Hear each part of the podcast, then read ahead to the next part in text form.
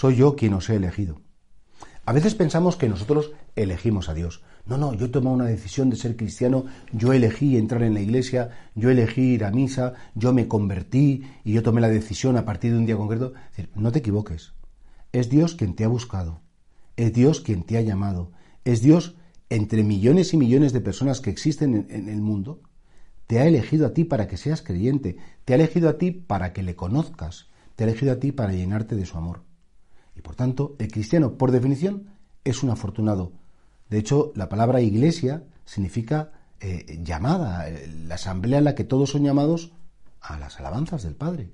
Y por tanto, el cristiano es el que ha oído la llamada, esa llamada de Dios, esa elección de Dios, para, para cantar las alabanzas, y solo se cantan las alabanzas de la belleza que conoce. Es decir, hemos sido elegidos por Cristo para conocerle, para conocer su belleza, para conocer su fuerza, su poder, para participar de esa belleza, de esa fuerza y de ese poder del amor y transmitirlo al mundo. Y por tanto, todos somos elegidos de Dios. La vocación no es una cuestión de unos pocos curas, gente que participa en movimientos o en realidades eclesiales, o gente que está en instituciones de la iglesia maravillosas, y esos son los que tienen vocación. Y el común de los mortales, los pobrecitos estos, que, ah, pues normal, una parroquia, lo típico, luego se casan, una vida normal, esos no tienen vocación de nada. Tienen vocación de hacer bulto. No es verdad.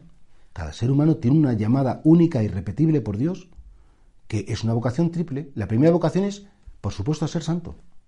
La segunda vocación es un estado de vida.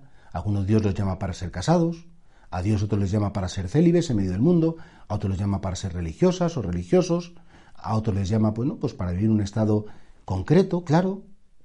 Uno, vocación a la santidad. Dos, vocación a un estado de vida. Y en tercer lugar, hay una vocación diaria.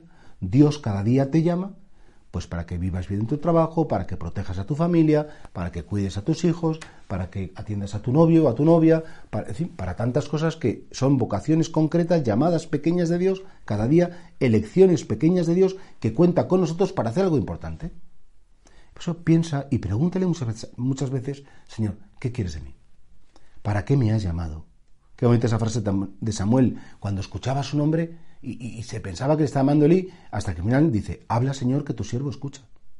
Porque entendía que Dios le elegía, que Dios le llamaba.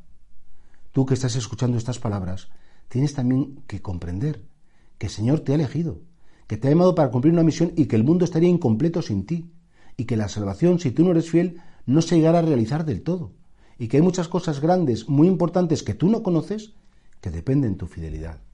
Y ojalá que digamos, como dijo el joven Samuel, habla Señor, que tu sierva escucha, que tu siervo escuche, que se haga en mí tu voluntad.